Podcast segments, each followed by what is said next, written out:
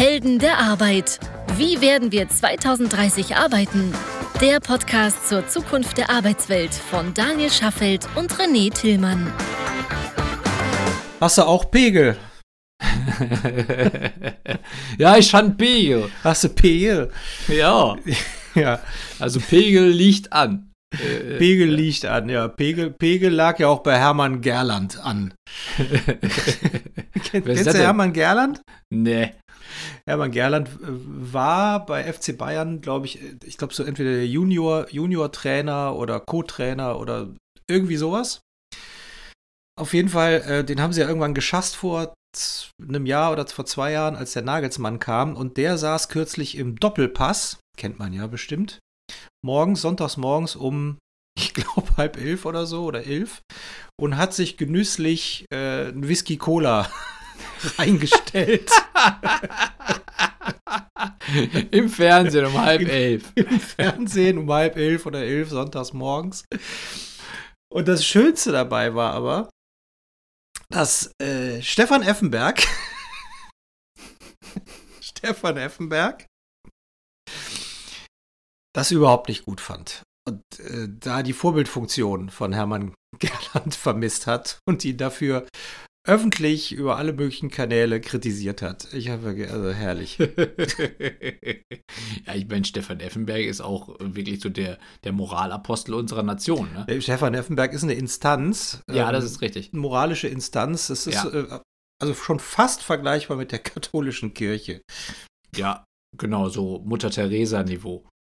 Ja, genau. Puh. Oh.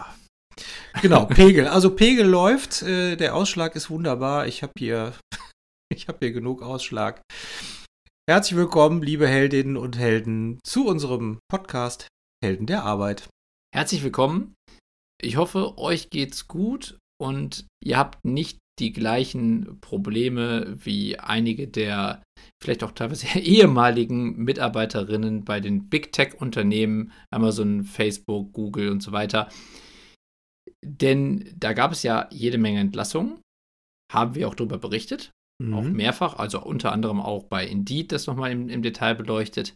Und das ist ja grundsätzlich sowieso schon mal eine schwierige Situation, wenn es Entlassungen gibt. Und jetzt gab es einen Artikel bei T3N darüber, wie schlecht die Stimmung bei Meta ist nach den Entlassungen. Also jetzt quasi in der Phase danach.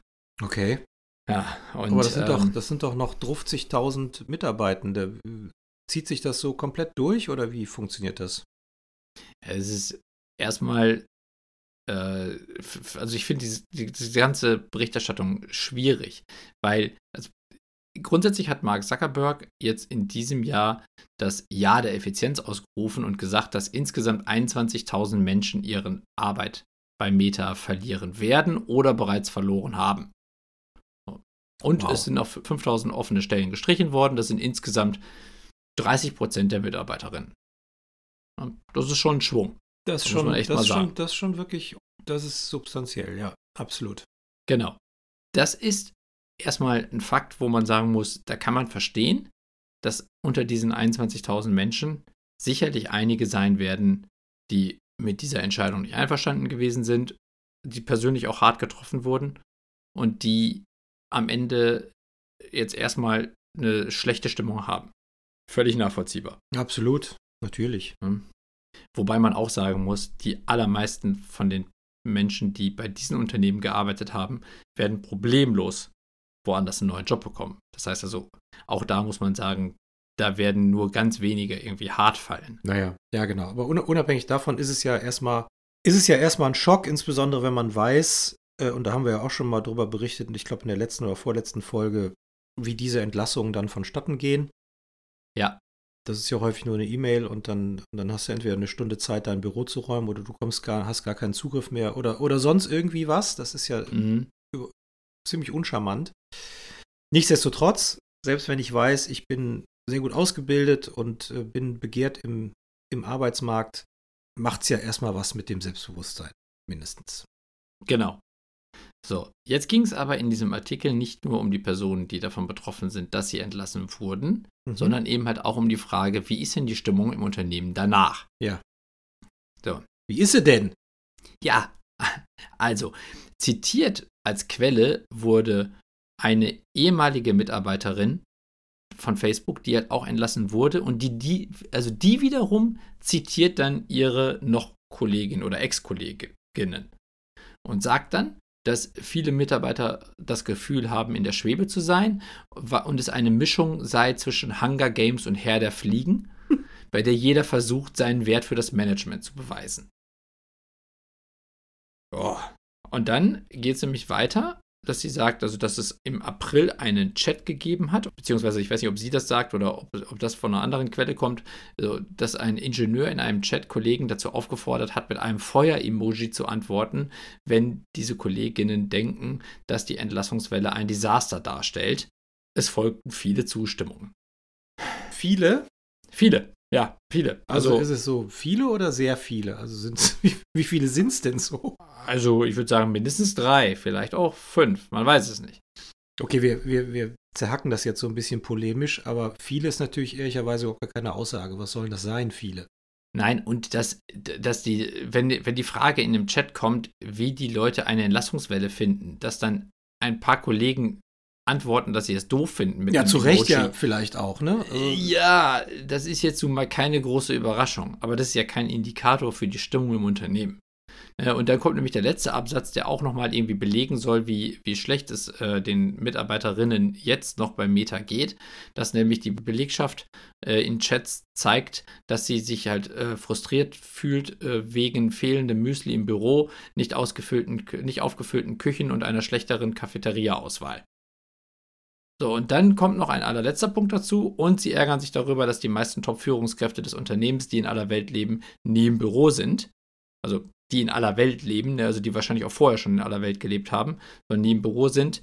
Und ähm, deswegen ist da so der letzte Fazit so, insgesamt sprechen Angestellte von einer kaltblütigen Atmosphäre. Okay. So. Äh, ja, also, dass natürlich schlechte Stimmung herrscht, zumindest mal partiell, sollte nicht weiter verwundern. Genau. Zumindest mal in den ersten Tagen bzw. Wochen nach dieser Entlassungswelle. Und wenn so ein Damoklesschwert natürlich auch weiter über so einer Organisation hängt. Das ganze Thema Müsli und die Kantine ist nicht mehr ganz so schmackhaft wie vielleicht sonst. Das sind aus meiner Sicht wirkliche First, First, First World Problems. Ja. Ich gehe mal davon aus, dass die Kantinen in diesen Unternehmen absolut State of the Art waren, wenn, wenn nicht sogar drü da, darüber und mit der guten deutschen Mittelstandskantine nichts gemein haben. Also was, was ist das für eine qualitative Aussage? Also unabhängig davon ist es aus meinen Augen nicht wahnsinnig relevant. Nein. Es gibt einen Punkt, der relevant sein kann oder vermutlich auch ist, dass das Management nicht kommuniziert bzw. sich nicht blicken lässt, um möglicherweise einer Kommunikation aus dem Weg zu gehen. Aber auch das können wir natürlich nicht beurteilen, das kann man ja im Zweifel auch virtuell machen. Aber Präsenz ist da natürlich schon hilfreich, das muss man schon sagen. Das stimmt, aber in dem Artikel steht ja eben halt auch drin, dass die meisten Top-Führungskräfte des Unternehmens, die in aller Welt leben, nie im Büro sind. Was also für mich so klingt, als ob die, die in aller Welt leben, ja auch so eingestellt wurden, dass die in aller Welt leben. Ja. Also war wahrscheinlich von Anfang an klar, dass die, wenn die in, keine Ahnung, Südostasien sitzen oder so, relativ selten im Büro sein werden. Also zumindest, wenn im Büro bedeutet, irgendwo da in äh, Menlo Park oder ne, da, wo äh, Facebook sitzt. Ja. Also dann wird das natürlich nicht häufig passieren. Aber das war wahrscheinlich von Anfang an klar. Also deswegen, man muss ja natürlich auch äh, mal schauen, so wie waren denn die Prämissen. Natürlich in einer Situation, in der im Unternehmen Mitarbeiterinnen abgebaut werden müssen, ist danach die Phase des, äh, der, der Kommunikation essentiell, um die restlichen Kolleginnen aufzufangen und denen das Gefühl zu geben, dass es da jetzt auch mal diese Welle überstanden wurde und dann es auch weitergehen kann. Das habe ich allerdings zum Beispiel auch selber in, in einem Unternehmen auch, auch selber praktizieren müssen, weil es halt eben auch äh, in einem Unternehmen, was ich geführt habe, die Situation gab, dass wir uns von einigen Kolleginnen trennen mussten. Und natürlich ist das eine schwierige Situation, weil auch die Menschen, die bleiben dürfen, natürlich Kolleginnen verloren haben, an denen sie persönlich oder emotional irgendwie gehangen haben oder was sie einfach unfair finden. Das ist, glaube ich, ganz menschlich und ganz natürlich. Wenn man aber dann erklärt, dass mit der Belegschaft, die verblieben ist, es einen Plan gibt, mit dem man glaubt, zu, mal, zu alter Größe oder zu, zu neuen Zielen oder was auch immer zurückkehren zu können, aufbrechen zu können. Und, man, und die Menschen, die geblieben sind, die sind, von denen man glaubt, dass das damit möglich ist.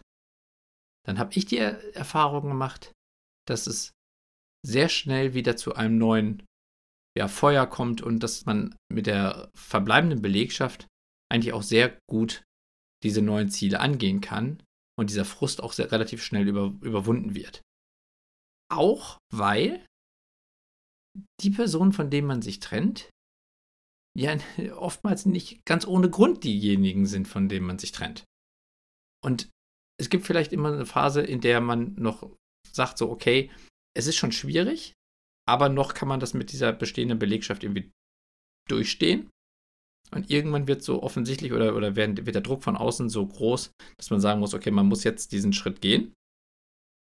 Und dann trifft es halt die, von denen man eigentlich vorher schon wusste, dass die vielleicht nicht ganz so viel zum Unternehmen beitragen wie andere. Wenn am Ende dann diejenigen, die bleiben, die sind, die auch vorher schon mehr zum Unternehmen beigetragen haben als vielleicht andere, dann wissen die das ja oft auch sehr genau. Die wie viel ja musstest auch, du denn kommunizieren in dem Kontext? Und wie hast du das kommuniziert? Das ist ja auch nochmal spannend. Und wie präsent warst du in der Phase, also in der Phase vorher, währenddessen und danach? Es ist immer, also in, in der Phase davor ist es schwierig, äh, äh, präsent zu sein, weil es ist ja immer auch eine Frage des Abwägens, wie viel kann man vorher schon sagen, ja. um mögliche spätere äh, arbeitsgerichtliche äh, Prozesse nicht zu gefährden. Und da habe ich übrigens auch, da wollte ich auch so menschlich wie möglich sein und habe noch einen kommunikativen Fehler gemacht, der am Ende sofort wieder auch arbeitsgerichtlich von Nachteil war. Mhm. Woraus ich leider gelernt habe, in Deutschland ist es im Vorfeld einer solchen Aktion, also wenn man, wenn man plant, sich von, äh, von einem Teil der Belegschaft zu trennen, ist es sehr, sehr schwierig, das im Vorfeld auch schon mal empathisch irgendwie mitkommunizieren zu können. Es ist leider sogar auch im Nachgang immer noch dann schwierig, wenn man weiß, dass es mögliche Prozesse gibt, die anstehen. Deswegen muss man da halt immer sehr genau aufpassen, was man sagt. Aber man kann natürlich trotzdem sehr detailliert die Gründe darlegen, warum das Unternehmen in einer, in einer Situation ist, in der das notwendig ist. Das ist ja auch etwas, was man auch im Vorfeld ja schon hoffentlich kommuniziert hat, weil das sollte ja keine große Überraschung sein für die, für die Kolleginnen. So, und wenn man das dann erklärt und dann sagt, aus, wir bauen das Unternehmen so um, weil wir glauben, dass wir mit dieser neuen Struktur aus folgenden Gründen besser fahren und das und das erreichen, dann ist es etwas, wo ich finde, wenn man das gut erklärt und vielleicht auch ein paar Mal häufiger erklärt, wo jeder sich selber ein Bild machen kann, ob er oder sie daran glaubt oder nicht. Wenn man nicht daran glaubt, dann wird es vielleicht auch irgendwann schwierig. Aber irgendwo muss man ja einen Plan definieren und dann mal dafür sorgen, dass möglichst viele mit dran ziehen und, und daran glauben und mitgehen. Genau, also jetzt ist es bei Meta ja so, oder angeblich so, man weiß es nicht so genau. Ehrlicherweise frage ich mich auch, warum man so einen Artikel schreibt. Was ist denn, was ist denn Sinn und Zweck eines solchen Artikels? Also im Grunde nimmt man irgendwelche halbgaren Aussagen, um zu beschreiben, dass die Stimmung bei Meta pauschal schlecht ist. Mhm.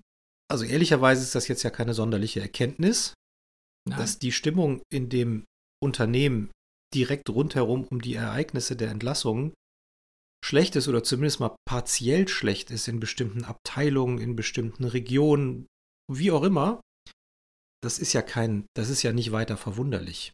Nein.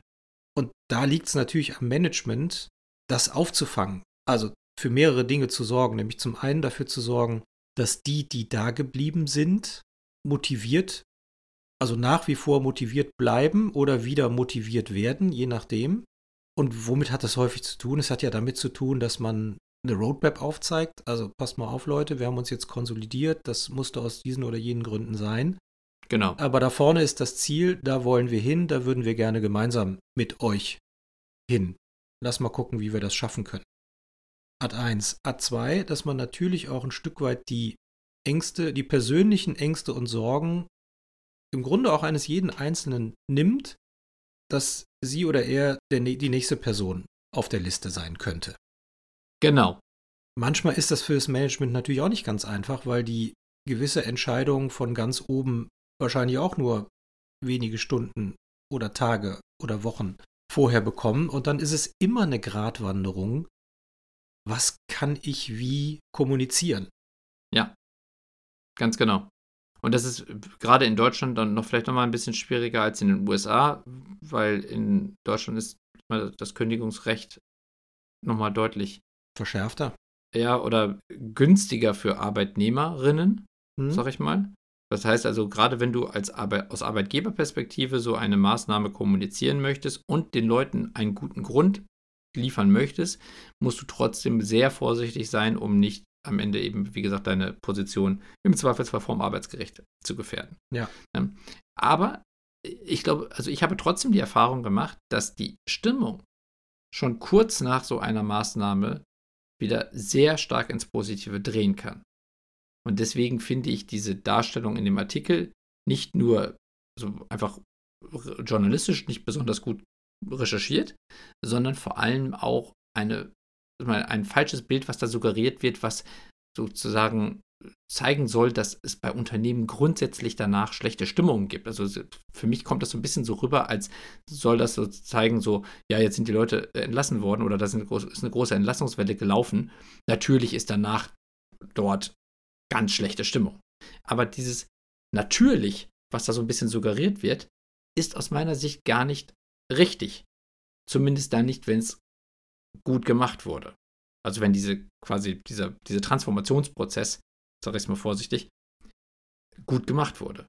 Du hast ja gerade gesagt, woran es scheitern kann, also wenn man es eben halt nicht gut kommuniziert, aber wenn man es mal gut macht, dann kann das auch wirklich ein Befreiungsschlag sein für die Menschen im Unternehmen, die vorher schon gute Arbeit geleistet haben, aber eigentlich das Gefühl hatten, dass sie vielleicht nicht so stark wahrgenommen wurden, weil es durchaus andere KollegInnen gegeben hat, die nicht so viel beigetragen haben und trotzdem damit davongekommen sind. So gefühlt. Hm? Es wird ja auch häufig kritisiert, dass Mitarbeitende gerne vorher gewusst hätten, was auf sie zukommt. Hm. Mhm. Warum macht man das eigentlich nicht? Also, ich lache jetzt so ein bisschen dämlich. Mhm. Also, die Situation ist ja maximal schwierig. Ja. Also, wenn man, wenn man solche Entscheidungen trifft, dann hat das ja immer eine Vorgeschichte. Also, entweder hat das Management tatsächlich die falschen Entscheidungen getroffen. Mhm. Aus welchem Grund auch immer, weil sie vielleicht auf ein Pferd gesetzt haben, was nicht die Erwartungen erfüllt hat, was äh, nicht von dem Markt so angenommen wurde, wie man sich das so gewünscht hat. Oder, oder ein zweites Thema, tatsächlich konjunkturelle Themen oder drittes Thema, auch wieder, wieder ein Management-Thema, weil sie einfach Trends verschlafen haben. Das kann ja auch sein, ja, dass sich ja. der Markt so schnell dreht und tektonische Verschiebungen stattfinden, ähm, die man selber überhaupt nicht auf dem Schirm hatte und auch nicht entsprechend gegengesteuert hat früh genug. So dass es dann eben auch eine entsprechenden, entsprechende Auswirkung auf das Geschäftsmodell des Unternehmens hat. Bis auf das ganze Thema konjunkturelle Not ist es natürlich dann ein Stück weit dem Management anzulasten oder vielleicht auch voll dem Management anzulasten. Ja. Das ist dann immer schwierig, auch für das Management, weil sie wissen, eigentlich wissen sie genau, dass sie schuld sind, bleiben, bleiben aber dabei und die, und die Mitarbeitenden müssen, müssen für sie den Kopf aus der Schlinge ziehen. Äh, müssen für sie im Grunde den, äh, die, Hinhalten. die, die, die, ja. Kohlen aus Kopf dem Feuer holen, ja.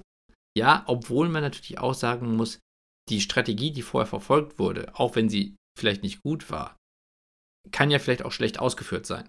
Ne? Also ich meine, ähm, die, die ja. Gründe, warum es am Ende dann nicht dazu geklappt, geführt hat, dass die Ziele erreicht wurden, die man sich als Unternehmen gesetzt hat, die können vielfältig sein. Und am Ende äh, sitzt ja, sitzen ja alle irgendwie mehr oder weniger im, im gleichen Boot, auch wenn das natürlich ein Ungleichgewicht ist, weil im, im schlimmsten Fall diejenigen, die aus Management-Sicht die falschen Entscheidungen getroffen haben, am Ende im Unternehmen verbleiben während vielleicht die Personen, die besonders engagiert versucht haben, eine schlechte Strategie umzusetzen, trotzdem dafür bestraft werden. Ja. Aber in vielen Fällen ist es ja auch so, dass es vielleicht auch in der Ausführung Probleme gegeben hat. Oder an internen Querelen gescheitert ist oder was auch immer es so an, an möglichen anderen Gründen gibt. Da gibt es ja vielfältige. Deswegen ist es vielleicht also muss man es am Ende immer auch differenzierter betrachten. Ja, definitiv. Definitiv. Unabhängig davon gibt ja, stelle stell ich mir natürlich die Frage, was ist der beste Weg, um einen solchen Schritt zu kommunizieren? Offensichtlich gibt es noch keinen besseren Weg als den, dass man die Leute vor den Kopf stößt und sagt so, pass mal auf, das ist die Situation, ähm, wir, wir wollen, müssen uns von dir trennen und du hast ab sofort keinen Zugriff mehr auf die Systeme. Das scheint ja der Standardweg zu sein. Also diese ganzen Unternehmen, ob das ein Indeed ist, ob das Meta ist, ob das Google ist, die werden ja Herrscharen von Beratungen bezahlen und beauftragen, die ihnen erklären, was ist eigentlich der beste Weg in einem solchen ja. Prozess. Ja. Und offensichtlich ist noch niemand auf eine menschlichere Lösung gekommen. Unabhängig davon, dass man es dann vielleicht als menschlich bezeichnen kann, dass man noch vier oder fünf oder sechs Monate weiter Gehalt bezieht und auch noch eine ordentliche Abfindung bekommt. Das kann sein. Aber das hat, macht, das ist natürlich ähm, am Ende des Tages kein richtiger Ausgleich für den Verlust eines vielleicht auch geliebten Arbeitsplatzes. Ja. Und somit auch soziale Stigmatisierung und so weiter, was alles damit einhergeht. Ja, aber ich würde gerne auf, auf zwei Punkte eingehen, die du gerade angesprochen hast. Das ja. eine ist, glaube ich, was du meintest, die, ähm, dass man dann eben direkt nach dem Gespräch zum Beispiel das Gebäude verlassen soll und eben nicht mehr zum Arbeitsplatz zurückkehrt. Ja. Das ist etwas, was gerade so aus diesen Tech-Unternehmen bekannt ist und was ehrlicherweise gerade in digitalen Arbeitsplätzen auch am meisten Sinn macht. Oder ich weiß nicht, ob es vielleicht in Produktionsunternehmen ähnlich gehandhabt wird, aber man muss ja sagen, in dem Augenblick, in dem so ein Gespräch stattgefunden hat, ist natürlich der, der emotionale Frust danach der größte. Und es kann natürlich sein, dass du, wenn du zum Arbeitsplatz zurückkehrst und du hast grundsätzlich aufgrund deiner Rolle im Unternehmen die Möglichkeit, dem Unternehmen durch eine, eine dumme Handlung Schaden zuzufügen, dann schützt dich vielleicht das Unternehmen auch vor dir selbst, dass du in dem Augenblick der größten emotionalen Aufgeladenheit vielleicht was Dummes tust. Ja, weil am Ende würdest du, wenn du jetzt denkst, so jetzt wische ich denen nochmal einmal was richtig einen aus, schadest du dir im Zweifelsfall selber, weil du dann noch eine Klage bekommst oder so. Deswegen macht das schon Sinn. Also deswegen ist dieses aus dem Unternehmen rausführen, irgendwie mit dem Pappkarton und so, äh, vielleicht irgendwie mal ein hartes Bild.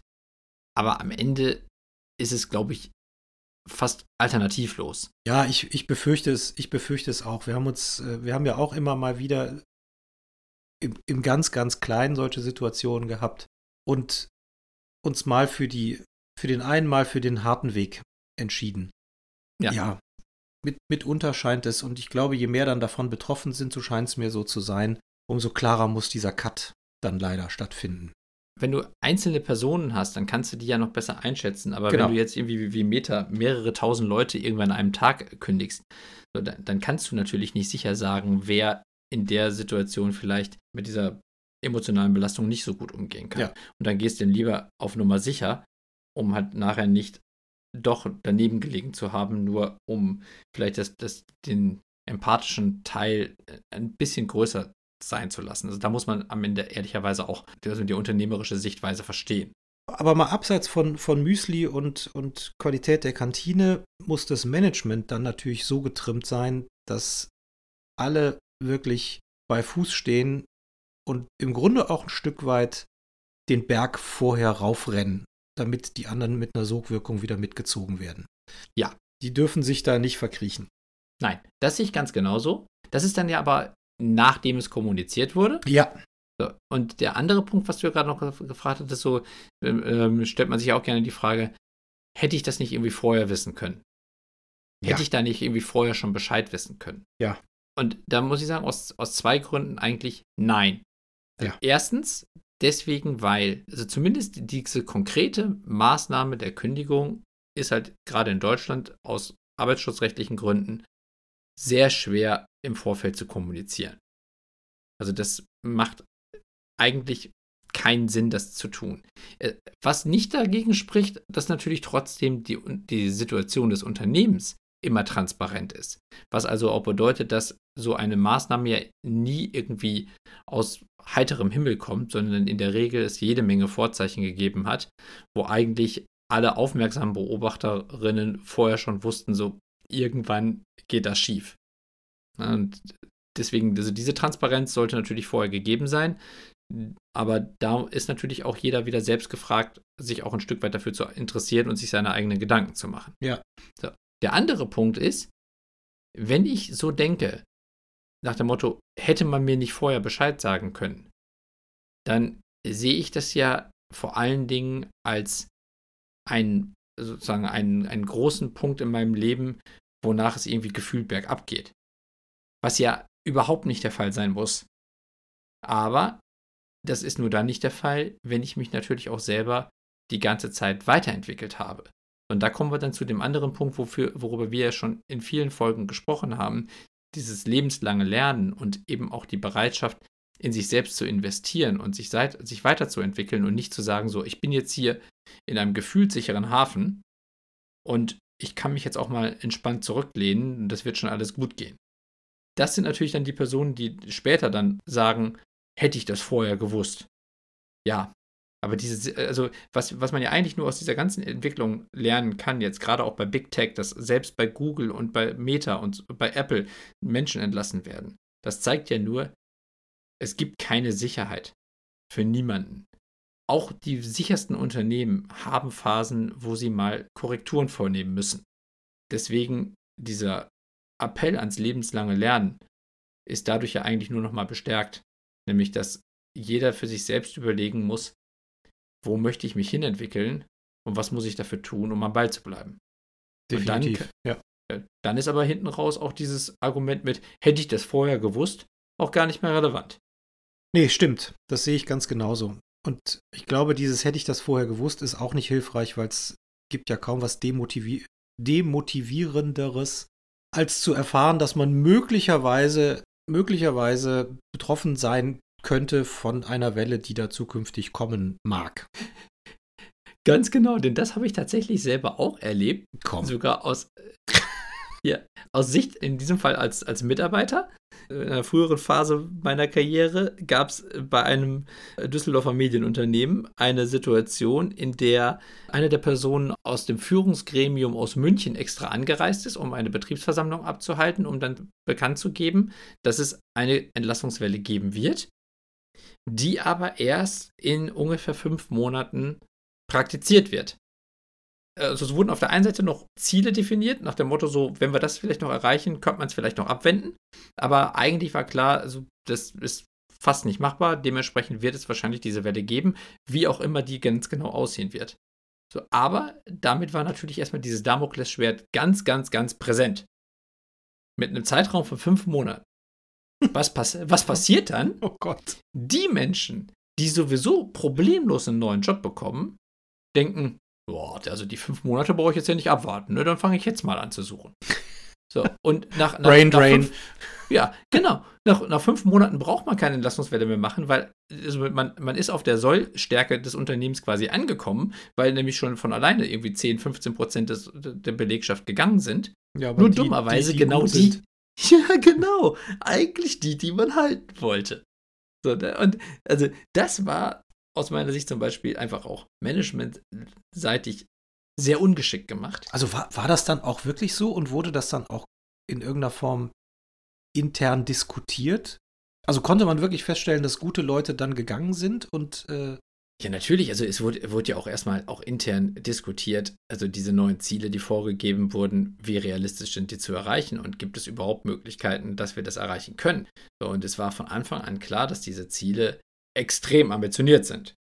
Ja. Und unabhängig davon, ob man das erreicht oder nicht, war natürlich klar, dass diese Situation nicht entspannter wird in den nächsten Monaten.